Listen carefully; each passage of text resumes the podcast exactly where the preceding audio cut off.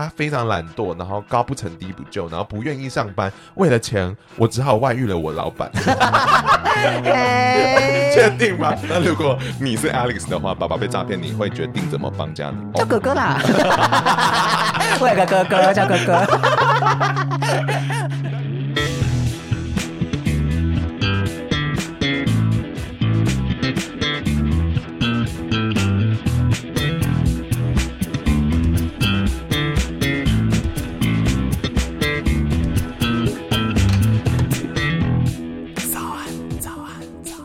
头片尾曲由涂松玉制作。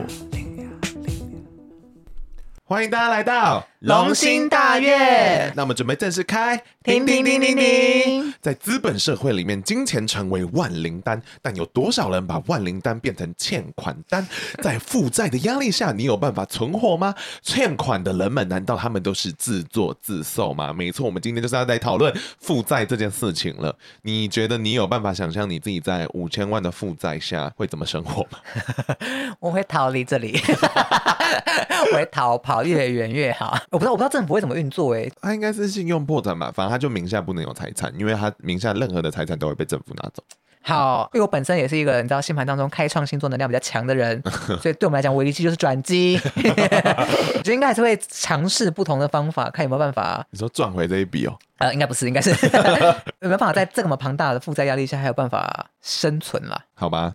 那你呢？你会怎么做？怎么看着我？第一个想象真的是逃到国外，我就觉得从头开始吧。而且我真的就没办法想象我把自己逼到这个地步，很可怕、欸。可是五千万这个真的是太天文数字。但如果是才五百万嘞？五百万有什么好还不了的？我那么人生还那么长。哦，所以那你觉得明确的数字大概在哪里？哦，你说哪里是超过？哪里就要 一超过一千两百万我就要跑，我要立刻订机票。我觉得好像是超过，你看每个月还三十年或三四十年的贷款下，如果他是超过六万好了，那你他妈还要活什么？你到底还要活什么？哦，对啊。印象中就买房子很多，如果你是买两千多万的人，你可能每个月贷款就是六七万。然后我想说，你到底要活什么啦？就是 你到底要活什么？我不懂哎、欸，就是那个我就觉得不能生活了，不行不行。对，对对，大家冷冷静一点，你懂吗？你买房子就差不多是这个概念。那有个负债，好，我们现在很多案例啦，反正负债也很难讲是不是自己造成的、啊嗯。对对对，那我们先来讲第一个比较轻微的，这个叫秘密。那他说他的状况是家庭的压力都在他身上，这件事让他觉得太苦了。他说老公没有经济能力，他非常懒惰，然后高不成低不就，然后不愿意上班，为了钱，我只好外遇了我老板。确定吗？然后生活上、肉体上都得到大大的满足。为了家庭和和睦，我只能继续隐瞒我的恋情了。我好害怕，我老了没有钱，也没有能力可以帮上我的儿女啊！你觉得他这个东西是怎么了？他是自己想外遇吗？呃，他提供的出生时间是落在上升在天蝎座了，uh huh. 然后他的太阳、金星、跟冥王星、天王星跟水星都是落在处女座。但他一宫天蝎座里面还有海王星跟火星，嗯、那火星是我们待会要聊到的重点。呃，也推敲了一下，因为个案它本身的年龄比较长，大概是五十六岁左右。那面对这个类型的星盘呢，我们如果有机会的话，其实都需要再三的确认，说他的星盘资讯到底是不是十分准确的，还是口耳相传？对，可能就是不知道从哪里印象中，我好像是可能四点半出生啊这样的感觉。嗯嗯嗯，因为今天要算的项目是关于钱财债务，就一定会跟我们的所谓二公主跟八公主有关。嗯、所以如果你的出生时间是不够精确的，你会没有办法知道这两个宫位的主星是谁，就没办法判断说他们到底遇到什么事。嗯。先假定他今天提供的出生时间如果是正确的状况之下呢，他整体处女座的心情能量非常非常充沛，他可以敏锐的辨别出真伪跟差异，以及处女座能量的人其实非常非常愿意为他人做服务。但是他的月亮是在天秤座，所以他其实内心的需求是希望可以公平，我付出你也要付出啊。老公不能当废物。对，所以他这个人的个人冲突就会落在于说，如果今天遇到一个这个类型状况的人，嗯。那他就会一直觉得怎么都是我在付出，哦，可是他又会一直付出，因为他的能量就是这样，他觉得他被辜负了。但其实你只好继续做这件事情。对，他的内心是希望啊，你我们要公平，我们要公平，但是还是会一直做家事，这种感觉，这种感觉。可是这样就啊，可是他他也没有做错，因为就没有其他人要做，他就觉得只有他可以做。这就是一个星座能量的展现啊，那就是要看他搭配到他遇到的，例如另一半、他的家人、他的儿女是什么样的状况。嗯、太阳和像冥王星的人，蛮多朋友他会有极端的自我要求的状况，再加上他的太阳是处女座，嗯、所以他可能会一直觉得，即使他付出这么多，他 maybe 也没有觉得自己足够伟大，因为处女座的 原型能量其实是谦虚的，压力也太大，了吧？因 为处女座跟狮子座不一样，处女座是谦虚的星座，他们不会觉得说我付出这么多，你就要应该要怎么样怎么样怎么样，那个是比较像狮子座啊，好委屈的星座。我们社会上需要他，我如果是老板，我会雇佣他们。你觉得经济压力在他身上这件事情，他有办法解决吗？还是外遇这件事就是他最好的回应？他的木星其实是他的掌管钱财的二宫射手座的主星，跟五宫可能跟子女有关的双鱼座的主星。意思是说他可以赚很多钱。对，他其实他有这个才华跟能力去赚钱，也有这个机会，因为这个赚钱机会可能是地位比他更高的人给予他的。所以睡老板是对的。哦，哎哎，我刚刚没有想到这个。没有吗？我以为连起来了，所以他是为了这个才得到更多机会的。但他的这个木星呢、啊，某种程度代表他的子女。刚刚讲一个很重要的火星，火星在天蝎，四分像木星的狮子座。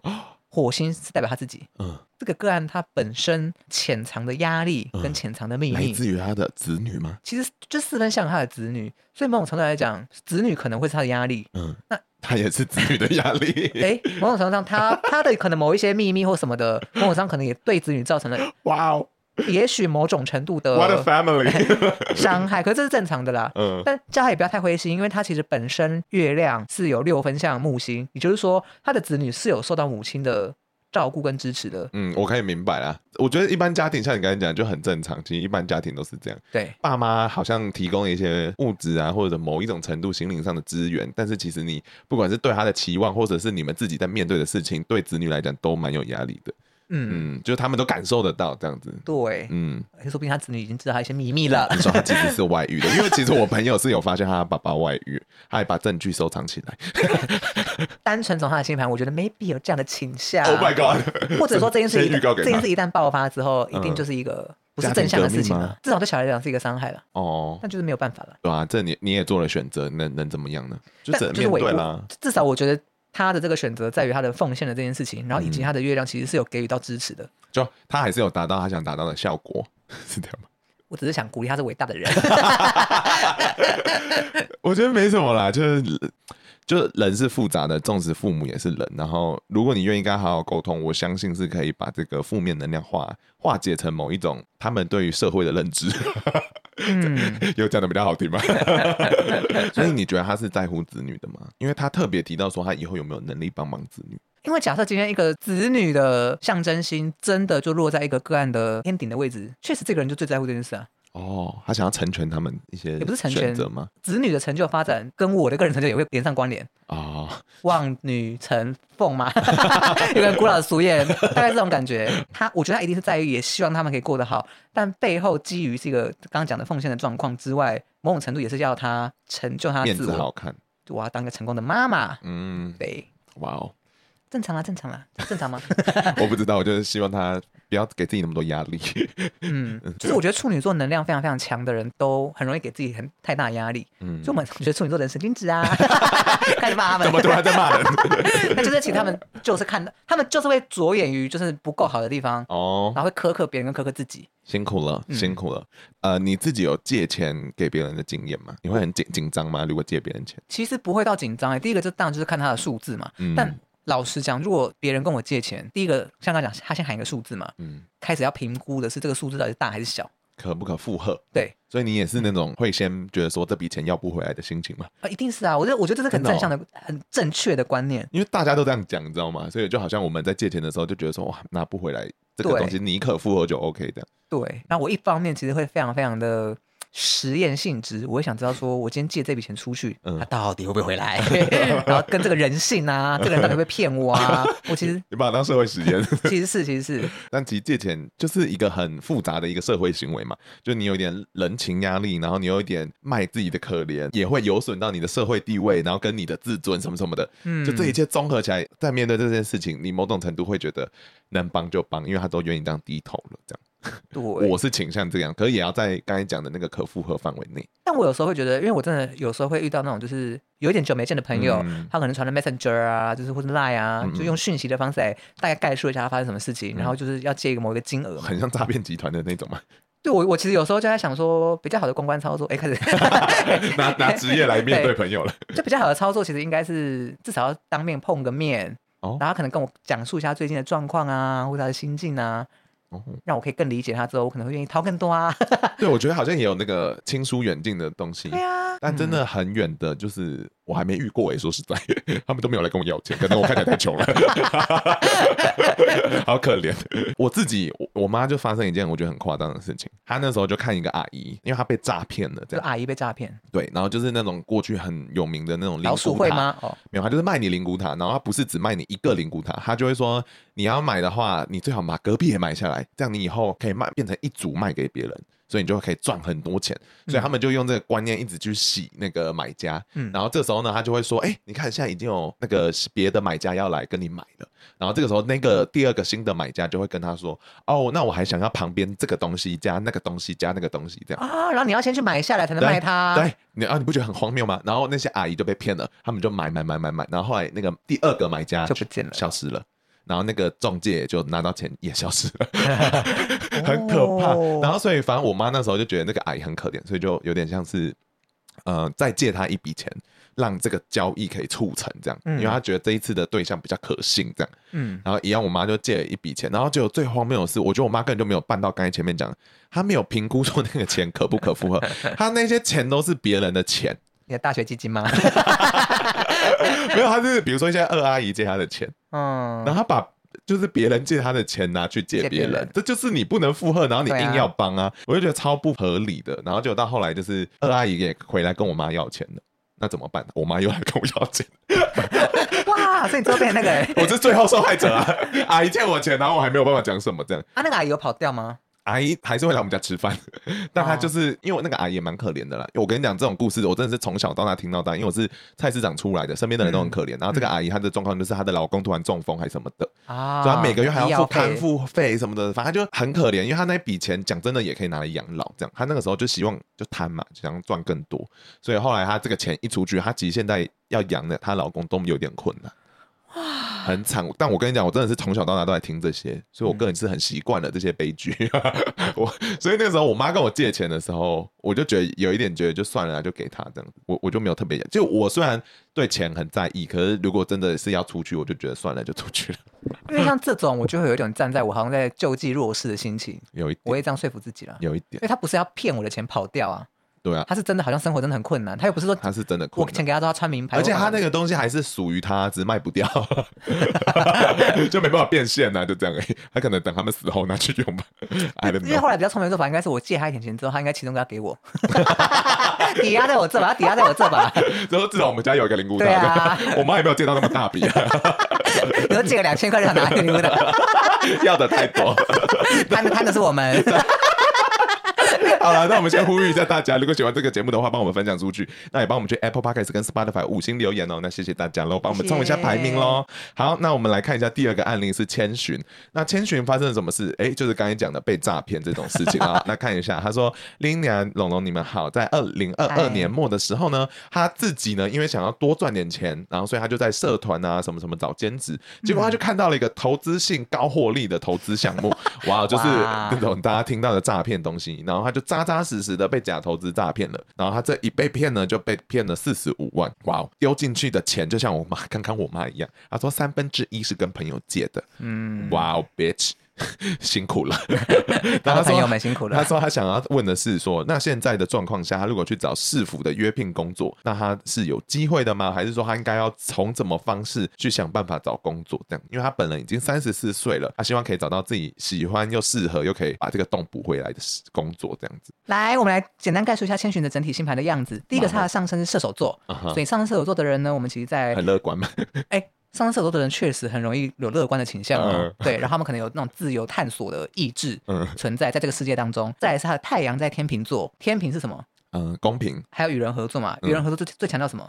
呃，信任。哦，对，OK，所以。太阳天秤座的人也蛮容易产生信任感，嗯，然后可是他的月亮在天蝎座，其实实际上他对于危机或者对于这种内在的背叛的不安全感，理论上他的感应能力是有的，但可能太晚了，他可能投下去的一刹那，或者在某个节节骨眼才发现说，哎，好像不对，但就太晚了。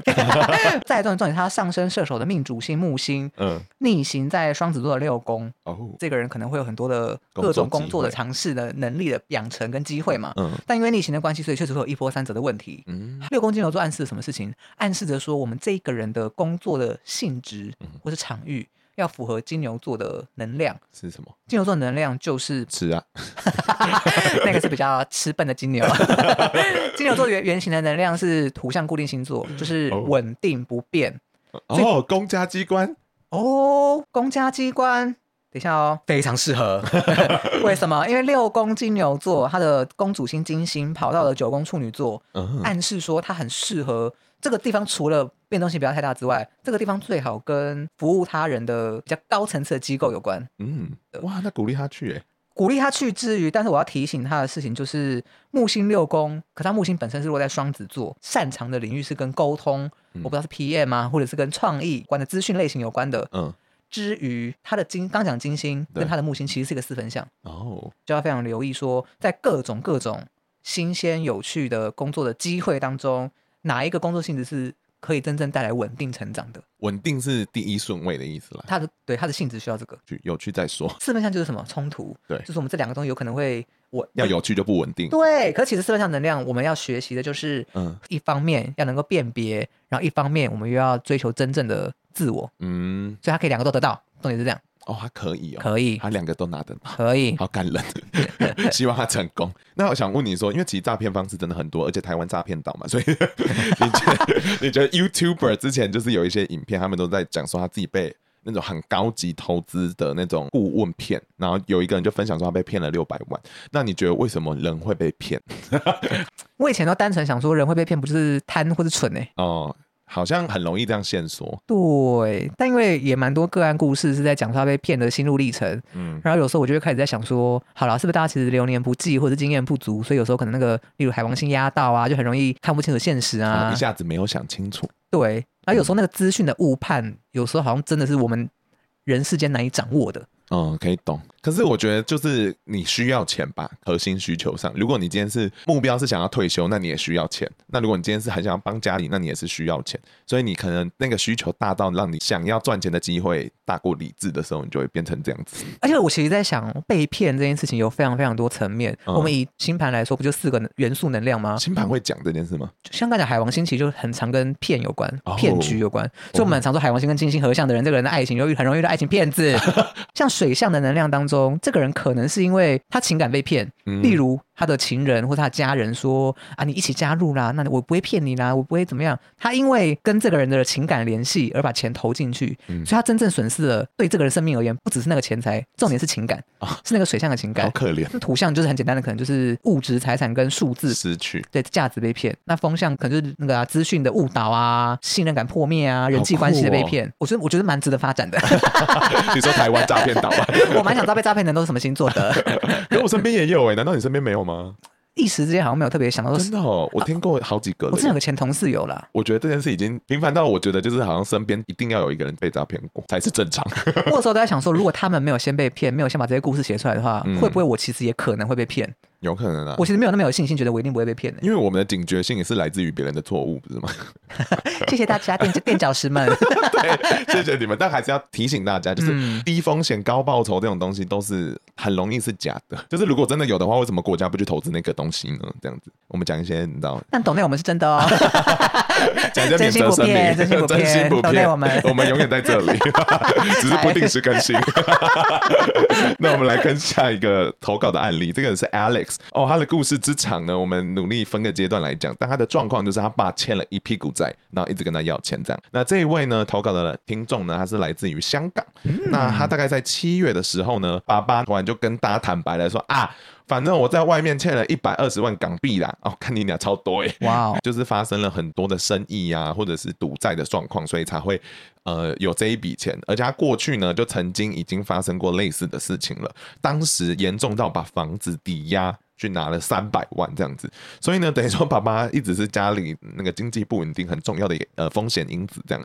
然后呢，他爸爸因为自己这样做，然后还对家庭有高度的不信任感，然后他一直觉得他儿子是很糟糕的，就是我们的案主这样子，因为他就觉得说他没有赚钱去养他，然后他就觉得很不满意，案主就觉得很难过，就觉得又不是我的错，他又会跟他抱怨说呢，当初呢阿公也欠了很多债啊，我就很早出来赚钱给阿公阿妈，为什么你不能这样？这样？然后案主就觉得非常的生气，想说干我屁事，我觉得他的想法非常的实际啊，好像蛮正确的。那他现在就是非常压力很大嘛，因为有这一笔钱，所以他就会觉得说他在找工作的时候就必须要考量到说有没有办法还这一笔钱，那他很害怕说如果他开始还这一笔钱，那他爸会不会还继续去借钱？你知道债滚债越来越大，然后呢，他同时也抱怨了一下他妈妈，说什么妈妈只会打麻将啊，那个坏女人这样，大大致是这个意思。然后他就觉得妈妈都只在利用他跟他爸爸之间当一个调和剂，所以呢，他想想来想去，想来想去，刚好有一个朋友跟他讨论一件事情，就是因为大家都知道香港现在的状况，就是有能力的人都会想逃离香港。那他的朋友们呢，就是跟他提案说，我们要不要一起移民去加拿大？因为加拿大有一个方案是只有香港人可以用，而且在二零二六年前。前就要去申请这个东西，然后他就在想说，嗯、哦，会不会这就是我的一个转机？那我就逃去加拿大重新开始。而且他之前就有想说，小时候的时候，爸爸妈妈如果一起去工作的时候，他们关系就有变好。那会不会说我移民去加拿大这件事情，也可以帮助到我爸妈什么什么的这样子？所以他就在想说。这件事可以靠移民来解决吗？我觉得这个滑坡是蛮厉害的。对啊，怎么？你说换个地方，换个脑袋吗？我们先回答这一题啊。要换个爸爸。你觉得他有办法靠移民解决这个问题吗？或者说移民有没有办办法帮助他还这个债务？好了，好，这个是一个占星学很大的命题，叫做换字盘的概念，就是说移民没办法解除他现在手上有的债务，但是我们一个人的本命星盘。摊出来之后，嗯，我们如果用换字盘的概念换到一个，假设换到加拿大好了的某个地方，盘会转动。哈，为什么会这样？那呃，因为地呃地理位置不同，经纬度不同，嗯嗯，所以如果你从台北搬到台南，可能意义就不大。OK，对，你要换到一个别的国家，那个效果才会好。哇哦！那所谓的转盘的意思是说，我们在后天宫位当中，一四七十这几个宫位是非常非常的显著跟强力的后天宫位哦，特别是时宫嘛，时宫就是我们会被看到的。对，然后可能资源会有的地方，所以一四七十是被被看见的。那如果一个人他本身的财富不是一个先天特别有利的位置，就表示他在现在这个环境当中赚钱的能力跟机会有限。但透过换置之后，到那个国家之后转了一圈，他如果落到了一四七十的工位，嗯，可能赚钱的机会就来了，这就叫做运来了。但是不能忽略的是，它是转一圈，就表示你其他本来有一些项目还是会落到弱势的工位，所以你怎么转他们都还在。所以你可能开始汲汲营营于赚钱，得到很多机会之后，但你忽略了家庭哦，或是你有些地方损失了，或者家庭没关系，爱情破灭之类的啊，或者你伴侣失和啊哦，所以这个是换字盘一个蛮重要的概念。酷哦，没听过哎。但重点是换字盘，我觉得它也算是一个在验证中的一个，我觉得在验证中啊，因为我自己本身接触换置盘的，老实讲经验并不多。嗯嗯嗯。但我的观念是，换置盘其实在讲的事情是。移到那边当地生活之后的场景的转换，嗯、而不是你的整个命改了。哦、我刚讲的是运哦，是运，嗯、是你到那边之后某个机会会被看见。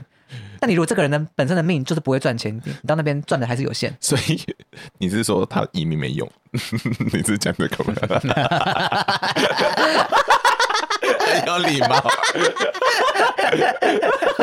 不要再笑了，可能减缓一些债务压力啦，但债务还是还是会在啦。OK，嗯，所以没用。那他我不觉得移民可以解决所谓的这种就是呃纠葛之间的问题啦。哦，所以他这个纠葛是来自于爸爸这件事情，在星盘上有看到吗？其实蛮明显的欸。哦，真的，因为他的星盘当中他在一个上升天蝎座，然后他本身的太阳是巨蟹，那太阳是一个父亲的象征性嘛。嗯，那首先他的太阳巨蟹已经落在跟我们所谓他人资产或者是债务有关的八宫里面。嗯，这是第一点，第一个象征。重点是他还对分相了，二宫主星是木星，摩羯十三跟太阳巨蟹七度对分相。哦，所以这就是一个很明确的对拉扯。哇，那你说这件事会不会改变呢？嗯，不会。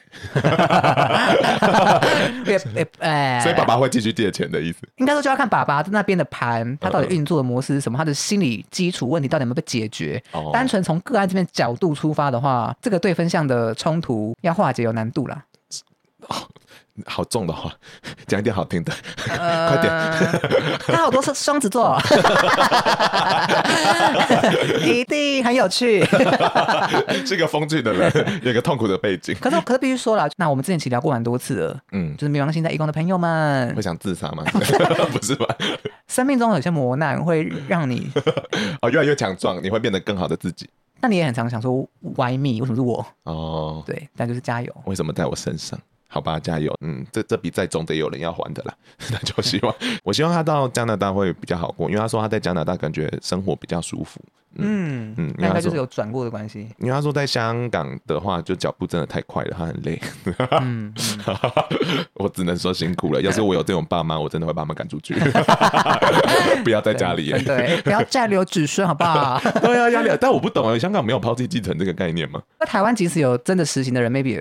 不多吗？应该应该是就回到我们刚刚讲的，就是那个债务的量到底要到多大，你觉得你才会想跟这个人断断绝关系？我懂，我懂。哎，这好像不是继不继承的问题，这个是这个人这个人伸手跟你要钱的时候，你要不要？你要怎么拒绝他？他有时候有有时候认真认真想一下，说好了，如果我活到什么十几二十岁，他们确实好像也快走了，赚了很多钱，但我是为了我花了很多钱，啊，我这样一毛都不付，我是不是其实也好像不符合那个伦理？哦。就很复杂，复杂，华人，华人，算了啦，反正是 Alex 的问题。那如果你是 Alex 的话，爸爸被诈骗，你会决定怎么帮家里吗？爸，我就想到爸爸不要再留子孙。可是那你会帮吗？After all，叫哥哥啦，我有个哥哥叫哥哥。那如果哥哥也只能分一点呢？他就说不行啦，你肯定每个月还是要帮个两万块。应该说，对啊，你还有哥哥哎，这样算幸运。其实老实说，如果是在我能力负担范围之内，嗯，我好像会帮啦。嗯嗯，懂啊。像我刚刚我妈跟我借那一笔，我还是帮啊。嗯，纵使我那时候。哎、欸，我那时候真的是就我出那个车祸嘛，然后我反正哦好，我我人生怎么跟钱这么有关？就是 我那个时候就是去年出大车祸，然后要赔一笔大的钱，然后最后我就是真的有点付不出来，所以我直接在线动，就是说大家你可不大家可以乐捐，嗯，然后我就真的有拿到帮助，然后我就真的有把那个钱还完，因为那钱很大，然后。结果我借有还完，然后开始工作，就是到那个真正开始存钱的时候，才刚开始存一点点之后，我妈就跟我要钱了，嗯、所以我等于钱又再被拿走了。哇，什么土星的考验？对，我刚好三十岁，然后那个时候我就想说算了，就没差，就是我就觉得钱就是这样，就是我还是可以赚钱呐、啊，只是我这一笔钱出去了这样。嗯，因为我觉得这个前提就是我的工作是稳定的，嗯，就我就觉得说，反正我还是可以累积回来嘛，嗯。嗯，然后我之前也有跟我室友借过钱，这样，所以就 一直借钱，然后最后都是因为我的稳定工作把这些债务都补回来了，对，所以等于说有稳定工作，让我来讲是很安心的这样。而且应该说，像我刚刚之前有提过说，排序当中，嗯，虽然家人也在很后面，但钱在我的排序中是最后面的。哦，所以如果说家人跟钱有冲突的时候，我会选家人。哈，你不是已经把家人排到很后面了吗？家人大概也是五吧，四或五。然后钱竟然更后面，钱竟然更后面。对啊，你很疯哎、欸，这是一个资本社会哎、欸，你要去韩国不是也花的是钱吗？你没钱你就去不了。所以要存钱，可是我的意思是我没有这么看重钱这件事情，我没有一定要为了钱去牺牲前面的项目。你是说如果你？这个时候，如果今天如果今天我要丢掉，如果今天爸有债务，还是我要去韩国喽？哎，也不会啊。哎，我哎，我在最前面应该会哦。你这是岳母羊哎。哎，我在哎，我排序一可能会呢。那应该说对啊，我不会，我我可能还是会帮忙啦。哦，这个就是一样，回到刚才前面，我觉得这种债务的问题，就是你可不可负荷？对，你要到底要怎么评估？因为你要想好，说你一背这个债之后的人生，你是喜欢的吗？你你要面对这样的人生吗？哦，我我不要背，你不要，我我可以，你说丢一大笔给他，后面的给他自己出，慢慢丢，慢慢丢，一样啊，就是你每个月可能要丢个两万啊。但我可以随时，如果我真的我自己也无法负荷，我就可以停啊。但我不要，你要先跟人家通报呢，那个那个钱不是说停就停的。哦，不是啊，要不然他怎么找那两万块？我以为跟公益捐款一样，就像你离职，你也不能马上走啊，你可能还是要待一个月啊。我们开创星座能量是没有这件事，说走就走嘛。没错，很酷。那你觉得面对债务压力最好的排挤方法是什么？我，嗯，面对债务压力，嗯哼，你你是什么？呃，找室友帮忙，你要把账单放在桌上，因为我之前就这样。但是呃，怎么说？嗯，因为我觉得债务有分很多种嘛，有好的债跟不好的债。嗯，那比如说像我之前上学的时候，也是有缴学贷啊什么的，我觉得这种都是可负荷范围内。嗯，那今天是我们讨论的，可能是偏向那种。你没办法负荷的状况下，对不对？嗯。那我觉得就像我刚才前面讲的，我去年出那场车祸，真的我没办法负责，我真的没办法，所以我就直接请求帮忙。所以我觉得大家不要觉得自己的面子很高，自尊很大哦。你需要帮忙的时候就请别人帮，然后我觉得那个你也是要记住别人的恩情。对，我是那个时候唯一的方法就是我会很真诚的回讯息给那些有回抖内给我的人，哦，我就说谢谢他，不不不不什么什么的。但就是我不知道这点有没有用，我觉得有，我觉得有，真的吗？但因为就是我能做的也不多嘛，那时候对吧？然后我也在想说，其实这个钱也很尴尬，因为我那时候是请人家乐捐，然后我在想说，现在我开始有存钱，然后我需要再还人嘛？哦，对不对？对不对？就是啊，所以还没有还这个动作。没有啊，因为那是乐捐，捐，那时候是讲乐捐，所以那时候很多人都是小额捐款这样子，嗯，就是比如说几百块、一两千这样子。然后那时候我，我觉得定义有定义好就好，就没关系，哦，就不用大家还。只是如果别人以后出一样的事情的时候，也可以乐捐啦，嗯、就回馈给其他人，嗯，但是还好我。我是这样子想，然后会把那些给大笔金额的人，就是一直放在心上，special list 这样。对。但我我在想，因为压力债务很长是那个债务的压力哈，把一个人压得喘不过气来，他找各种方式去工作，开源节流这样。对啊。啊，我我自己觉得跳脱。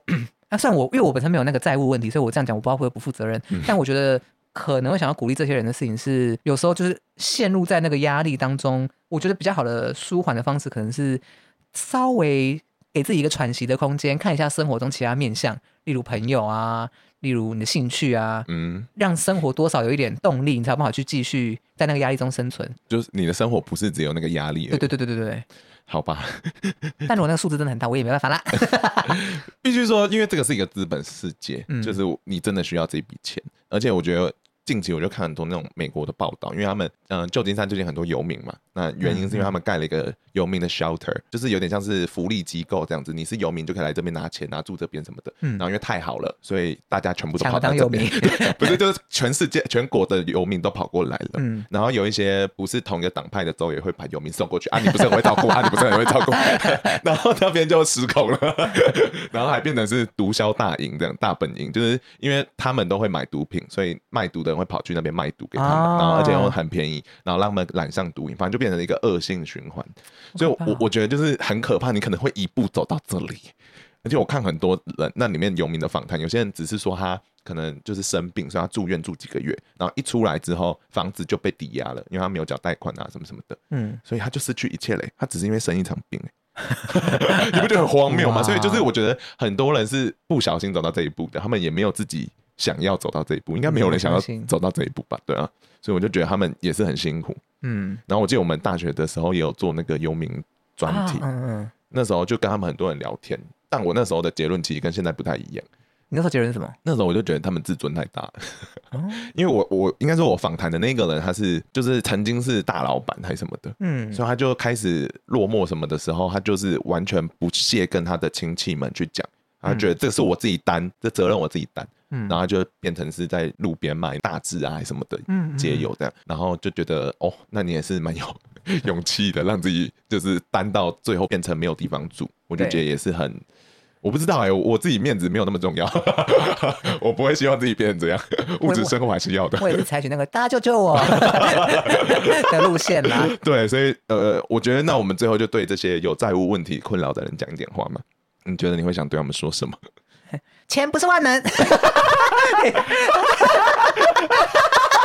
怎么办？他在讲什么啊？因为这个很难，因为我们必须说我们自己是读传播的，所以我们也不是读金融的。这个超级对我们来讲是超乎我们想象的东西。而且我我我真的本身没有，目前没有什么债务压力，所以我不是很可以感受到，就是那个被钱追着跑的感觉。你说不可以感受到，就很难感很难感受到，就是每每个月都要是想办法要凑出多少钱的那个压力。我只有在电影上看到，你可以去问你买房子的朋友，大家就感受到了，那个钱很多呢。可是我觉得那种压力又跟不一样，那是自己逐梦，对，那个是你有个目标，也是。可这个是有点像无底洞，对对对，这个我就觉得更又更黑暗，很可怕。很多影集都要演这个。我刚才有上网上网查一下，就是有些人说可以重整债务。那我也自己也不知道，反正你们可以去找专家去评估。但重整债务的概念好像是你可以把某些债合并，然后重新跟人家谈说，你可能跟他的税务条件是税务嘛，不是那个 percentage 啦，感觉都可以谈。而且我刚才不是讲说有一个身边的人，就是他没办法名下有财产嘛，嗯，然后他就是说，其实有些债务是你明确付不出来的话，你是可以直接去跟他们谈判的，你可以跟他双手一摊说，我没钱，对，我就没钱，我可以，但我可以付出多少？那我跟你重新谈，我们这个债务的那个最后的金额是什么？好像是可以这样的，那个是大人的世界。我以为我三十岁会懂，没有。那对方如果拿刀拿枪，我也是也不知道怎么谈呐、啊。什么？要不要留一个手指？那尽量不要高利贷，那个没办法处理，但好害怕。希望大家过得好。嗯，反正现在大家勇敢的面对债务问题啊！如果真的不行的话，就写信给我们吧。可以干嘛？可以干嘛？聊聊天。嗯，有时候心灵上的支持我觉得很重要。我们可以帮你找一下你的兴趣所在啊。对啊，或者换到加拿大会不会更好？听起来是没有。好了，那我们最后就祝福大家，就是可以，就是你知道，债务归零。好，债务归零，耶！Yeah, 然后共筑自己美妙的人生。对，那就跟大家说声晚安喽。晚安。听那个睡前应该会很紧张吧？一直是债务债务。大家拜拜喽。拜拜。嗯啊。Yes。债务人会听到生气吧？